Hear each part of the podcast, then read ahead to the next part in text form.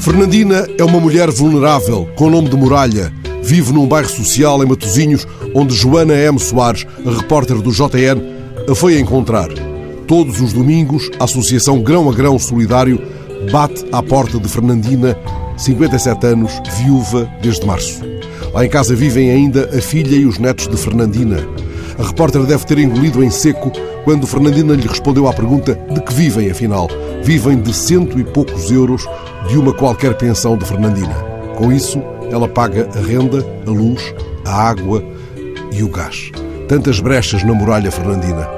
Aos domingos, ela abre a porta aos da associação que trazem pão e regueifa. A associação foi criada por Matilde Pombo, 15 anos, estudante de 11º ano.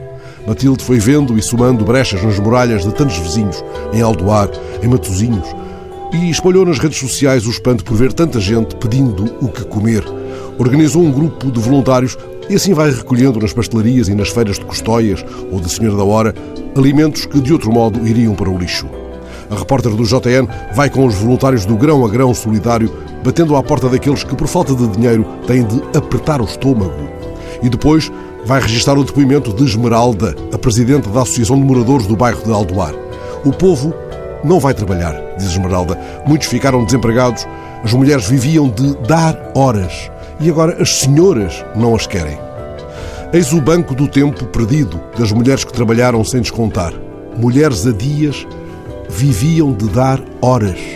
Tão barato o tempo que venderam, tão cara a vida que se lhes foge. Sentam-se com a saca vazia ao fim da tarde às portas da associação, escreve a repórter. Grão a grão, Matilde vai por elas de porta em porta. Um pão de Deus, uma regueifa, grão a grão. As mulheres a dias do banco do tempo perdido abrem o saco, o estômago a dar horas, agora que as senhoras não as querem.